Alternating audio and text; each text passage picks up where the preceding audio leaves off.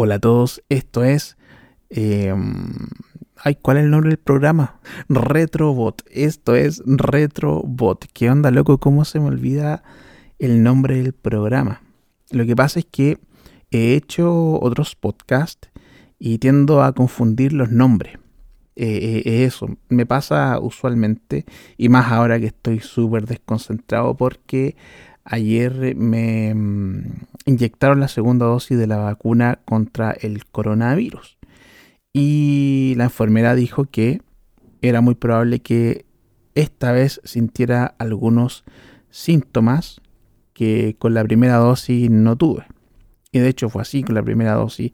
Aparte de dolerme el brazo un rato por el pinchazo, no sentí nada más. Ahora me siento, me siento mal, me siento agripado, me duele el, cuerpo, eh, tengo un poco de fiebre.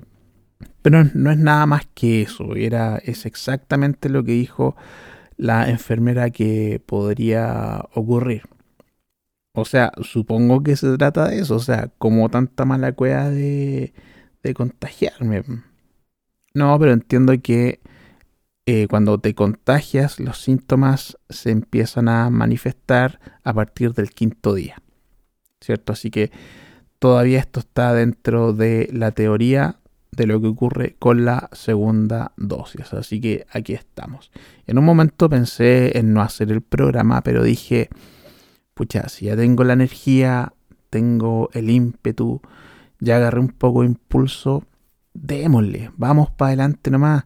Aparte que em, tengo el compromiso personal de desarrollar en mí la constancia. Entonces, en nombre de esa constancia es que estoy acá haciendo este programa y aparte me parece que es una buena forma de distraer mi mente de lo mal que me siento. Así que todo bien. Hoy quería hablarles sobre publicidad retro. Y recordaba en una de mis clases de publicidad que un profesor, con el profesor del ramo, llevó a la clase a un invitado que fue parte de la producción de un comercial que se dio en los años 80 relativa a un producto que era una especie de yogur bien aguado que venía dentro de una cajita, de estas como cajitas de jugo, pero este era un yogur. Y el producto se llamaba Yogu Up. ¿Lo recuerdan? Yogu Up. Y en la publicidad aparecía nada más ni nada menos que Pablito Ruiz. En ese momento Pablito Ruiz era el artista del momento estuvo en Viña del Mar, le fue la raja. O sea, Pablito Ruiz sí la llevaba en ese momento. Y como les decía, Pablito Ruiz, no, no sé si se los dije, como les digo, estoy medio desconcentrado. Pero bueno, Pablito Ruiz apareció en la publicidad chilena de este producto, del Yogo Up, ¿cierto? Y la anécdota que nos contaba esta persona que fue parte de la producción es que en una parte de la publicidad, Pablito Ruiz tenía que decir un texto, que era algo así como, mm, eh, toma Yogo Up porque es rico y te hace bien. Pero él lo decía con acento rioplatense. O sea, toma Show Up porque es rico y te hace bien. Y acá los productores le decían, Pablito, tienes que decirlo de la otra forma, porque em, Acá en Chile se habla de otra forma, tú cachai, otro acento y, y puede llevar a confusión y necesitamos que el nombre del producto sea dicho como corresponde, ¿cierto? Para evitar cualquier tipo de impacto negativo en la marca, eso es básicamente. Y, este es un criterio personal que yo estoy aplicando a la situación. Yo creo que eso ocurrió de esa forma, eh, no tengo evidencia de eso. Solo creo que ocurrió así, por mi conocimiento al respecto. Y Pablito Ruiz decía, ya sí, lo voy a hacer, lo voy a hacer. Y nuevamente, Tomás show up porque es rico y te hace bien. Y él le decía, Pablito, tienes que decirlo como se habla acá. Yo up. No show up. Ya, Pablito. Sí, ya lo voy a hacer como corresponde. Y nuevamente dice lo mismo, con acento rioplatense. Lo que ocurría era que Pablito Ruiz simplemente no podía decirlo. No podía decirlo, era incapaz de decirlo, no porque no porque él fuera mala onda y no quisiera hablar de otra forma, sino porque él no podía sacarse su acento rioplatense. Él tenía toda la voluntad de decirlo como correspondía, pero simplemente no podía, loco. Hasta que finalmente la línea quedó, eh, modificaron la línea y lo que quedó fue algo así como, tómalo porque es rico y te hace bien. ¿Cierto? Se saltó la parte donde dice yo up. O como él decía, show up. Pero qué loco, qué loco que, que tenga tan incorporada su forma de hablar que por alguna razón no pueda siquiera imitar un par de una palabra en la pronunciación como para que saliera como, como correspondiera. Pero ojo, no lo veo como una crítica, solamente me, llama la atención este fenómeno lingüístico, no sé cómo llamarlo. Eh, bueno, ese producto no, al día de hoy ya no está, no existe. Eh, pero era bastante rico. sí. Bueno, eso era una anécdota que quería comentarles sobre Pablito Ruiz. Me gusta Pablito Ruiz. Sí, lo encuentro un tipo muy simpático, muy centrado, muy maduro y muy livianito de sangre. Cosa que es difícil encontrar en otro artista o pseudo artista de la misma onda, pero que ya se cree en la raja, como viene enviados del cielo, como un regalo de Dios a la tierra.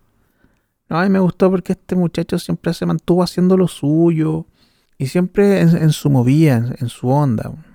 Así que, no, a mí me gusta Pablito, me cae bien, me cae bien. Su música también era, era, era entretenida, así ya, ¿para qué nos vamos a poner tan cuático y decir que su música era comercial, era esto y lo otro.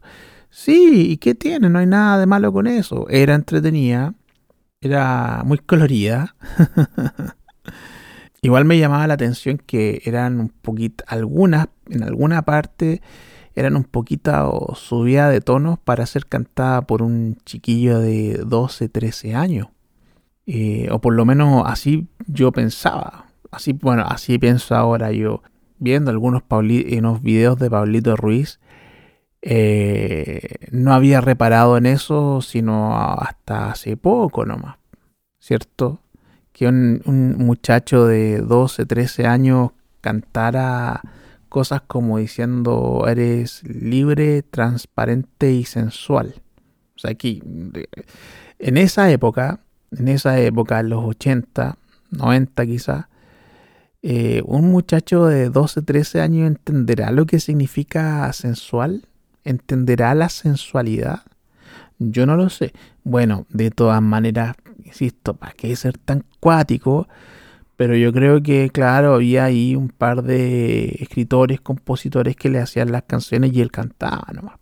Él le ponía su carisma, le ponía su energía y que tenía harta energía, la verdad.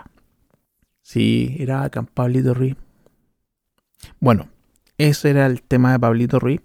Y quería comentarte otra cosa.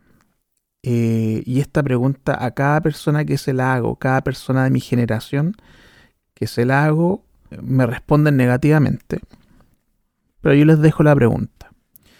¿Recuerdan ustedes que en los años 80, a mediados de esa década, eh, Soprole lanza un manjar, pero en el formato del, chiquitín. Sí, el chiquitín, este yogur de fruta es bien espeso que el envase parece es como de un corazón en ese formato. Y que estaba pensado para que el cabro chico se lo llevara al colegio como parte de la colación. Y con él debía llevarse una cuchara.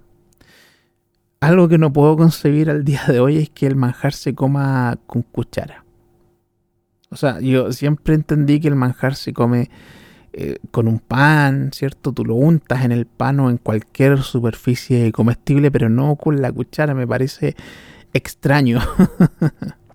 bueno, resulta que em, de este, eh, bueno, se hizo una publicidad con este producto, que era muy práctico, porque donde era chiquitito, eh, cabía en todos lados, y era como el chiquitín, pero piensa en el chiquitín, pero en manjar. Y la publicidad mostraba a un muchacho que estaba comiendo este producto en un colegio y se le acercaba un compañerito y le decía, date. Le decía, date. Así como, date manjar. Y claro, y, él esperaba que le dieran de la, de la misma cuchara chupeteada que, le, esperaba que le dieran manjar. Bueno, ese no, no, es, no, es, no es lo que quiero comentar. Eh, lo que me llamaba la atención era la expresión, la palabrita esta, date. Y recuerdo que a partir de eso, todo el mundo empezó a usar esa palabra para pedir algo, sobre todo cuando estabas comiendo algo, ¿cierto? Si tú querías pedirle a alguien que te convidara de algo, en esa época tú le, tú le decías, date. Yo también la usé, la verdad. Eh, en vez de decir dame, eso es lo correcto, dame. Pero decíamos, date. ¿Dónde está lo que me llama la atención? Es que esa palabrita en sí misma es una especie de contradicción. Porque, ejemplo, cuando, porque si tú dices, dame, estás diciendo, dame a mí pero por esta eh, economía del lenguaje uno no dice dame a mí, uno dice dame nomás. Pero en el, caso del date, la sílaba T hace referencia al tú, a ti. Entonces era como decir date a ti. No tiene sentido. Pero eso lo usábamos como una forma de pedir algo, sobre todo cuando estamos comiendo algo. Date. y todo eso salió a partir de una publicidad. O quizás eso antes de la publicidad ya se estaba usando, pero de manera muy discreta. Todavía no era de uso popular, pero después de la publicidad, una forma incorrecta de, de hablar se institucionalizó. Qué loco. ¿Están de acuerdo ustedes con institucionalizar las formas incorrectas del uso del lenguaje? Es un tema de mierda, da, como lo mismo, pero les dejo la, la reflexión para que se entretengan en eso, dándole vuelta. lo que es yo, me voy a ir a acostar porque ya estoy eh, muy, muy agotado, producto de los síntomas que les comentaba. Así que cuídense ustedes, por favor, que estén muy bien. Un abrazo.